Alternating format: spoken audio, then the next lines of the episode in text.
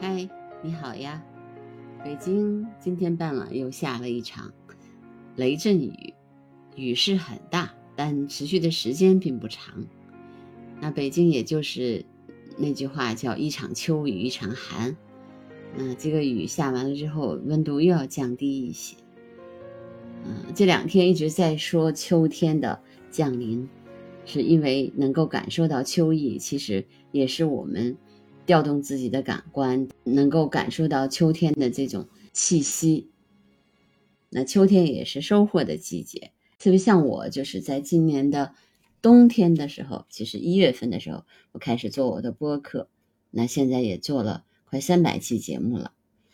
那我也希望能够坚一直坚持下去。这播客也是我的一种表达方式吧，尽管我是我的这个表达比较。单一其实主要还是通过观察鸟类、观察大自然，然后跟大家分享。嗯，在大自然当中，我我比较重视而且比较喜爱的鸟类的一些基本的情况和他们经所经历的一切，包括他们的生存方式，也是我关心的。嗯，所以我昨天其实就讲了鸟巢。那我昨天在最后的时候说，今天还要再讲鸟巢。那也是因为我觉得鸟巢还是有很多的东西可以讲，特别是他们作为鸟儿生儿育女的这种呃地方的话，那真的它建在哪儿，如何建，建的时机都很重要。那今天就接着跟大家聊一聊鸟儿对于自己巢穴的一些认识和他们建造巢穴的一些方式。我觉得大家听完了还是会觉得有趣的。鸟儿如何能记住自己的巢穴的位置呢？正如鸟儿能够找到自己的迁徙路线一样，它们也能够通过一些固有的或者习得的线索，再次找到它们的巢穴。最特别的地方就是，有的时候鸟儿的记忆力简直是准确无比。有一次，一群科学家故意把一只鸥下的几枚蛋。挪到了巢穴之外的数米处，但是群鸟却义无反顾地回到了原来那个巢穴，继续产卵。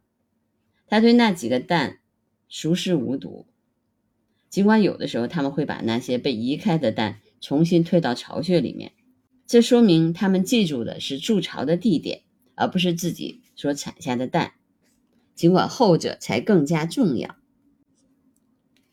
那么很多的鸟呢，也会同时建几个巢穴，比如说我昨天聊过的鹪鹩，它大概会建八个那个基本巢穴的框架，然后由那个呃雌鸟来选来选择其中的一个来继续完成剩下的工作。那么雄鸟是一个就相当于一个基本的一个大架子工吧，嗯，它把这个基础打好了以后，然后雌鸟再去做那个精细的。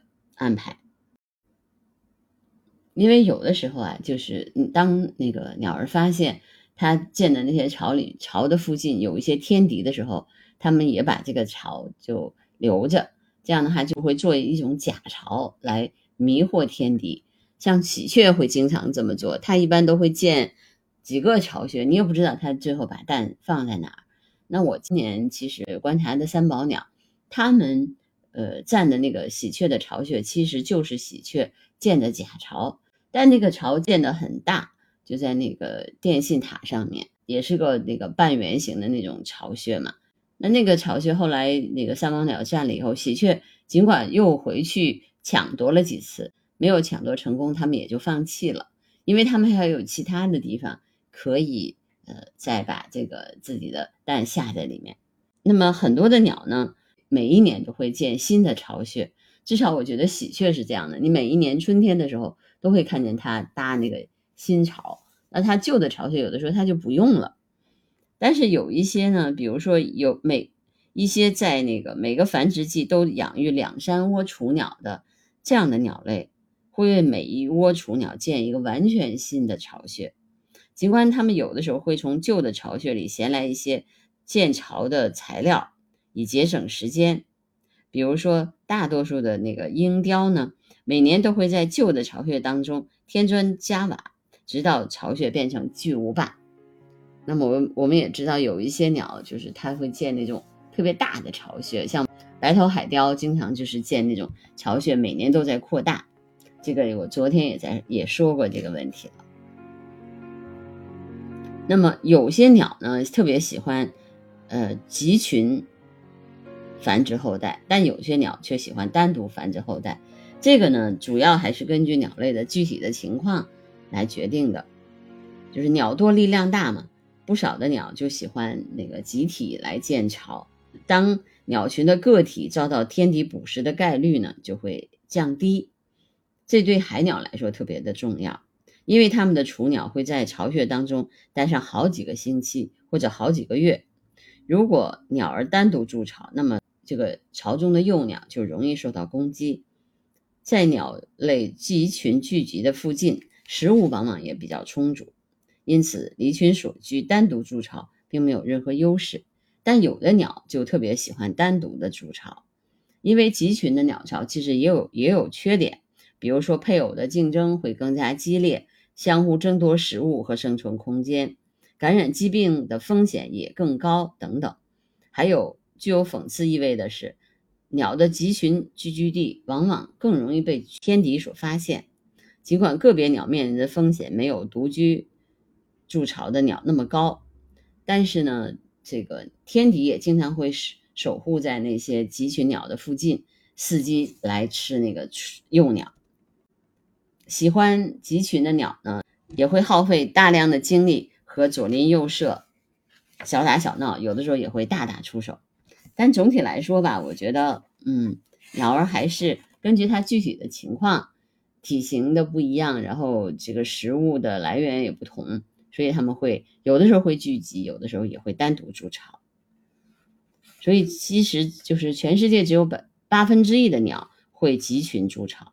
那么有些鸟呢，会特意在别的鸟附近来筑巢，比如说呢，有的鸟就会选择其他鸟类的聚集点附近，其实是为了帮助它们那个驱逐天敌。比如说长尾鸭会经常选择北极燕鸥的附近筑巢，因为北极燕鸥特别喧哗好斗，所以呢，能够保护长尾鸭免受天敌的骚扰。同样呢，黑腹滨鹬等社禽将巢穴建在红角鹬或者凤头麦鸡的巢穴附近。那么后两种鸟其实都是以给入侵者制造麻烦著称的。还有一些比较离奇的事情，就是大雁有的时候会选择在自己的天敌，比如说游隼或者雪鸮的附近筑巢，因为呢。是后者能够帮助它们免遭，比如说北极狐之类的其他天敌的侵袭。最后呢，跟大家聊一下，鸟儿是唯一不会直接产下胎儿的脊椎动物。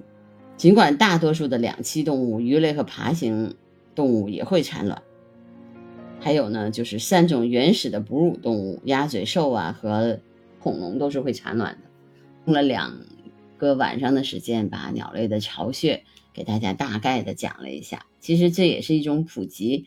我自己在读这本书，这本书就叫《鸟有七概吗？鸟的百科问答》。这个是一个英国人叫斯蒂芬·莫斯写的，然后王放翻译的。那这本书我觉得对我来说非常有帮助，特别是我做鸟类小百科的时候，很多的素材都取决于这本书。呃，能够用我的这种声音的方式给大家把这本书的一些基本的内容聊出来。那相信给大家也会有一定的帮助，嗯，其实认识一种呃生物吧，特别是认识鸟类，我觉得要从一些最基本的东西开始了解它们。那么除了我觉得基本的观察以外，像我基本上每天都在做的这种鸟类的观察之外，那也会有也会需要有一些基本的了解。那这样的话，对我们更加了解它们是很有帮助的。那我基本上每一天，嗯，或者是隔一天，我都会去外面去看一下鸟，然后去观察一下它们。有的时候也是为了放松自己，然后让自己的脑呃大脑排空一下。因为人嘛，就是在大自然当中的你的那个感受和你在这个人人世间哈，就是跟人类在一起的感受也还是不一样的。那好吧，那我们今天就到这儿啊，拜拜。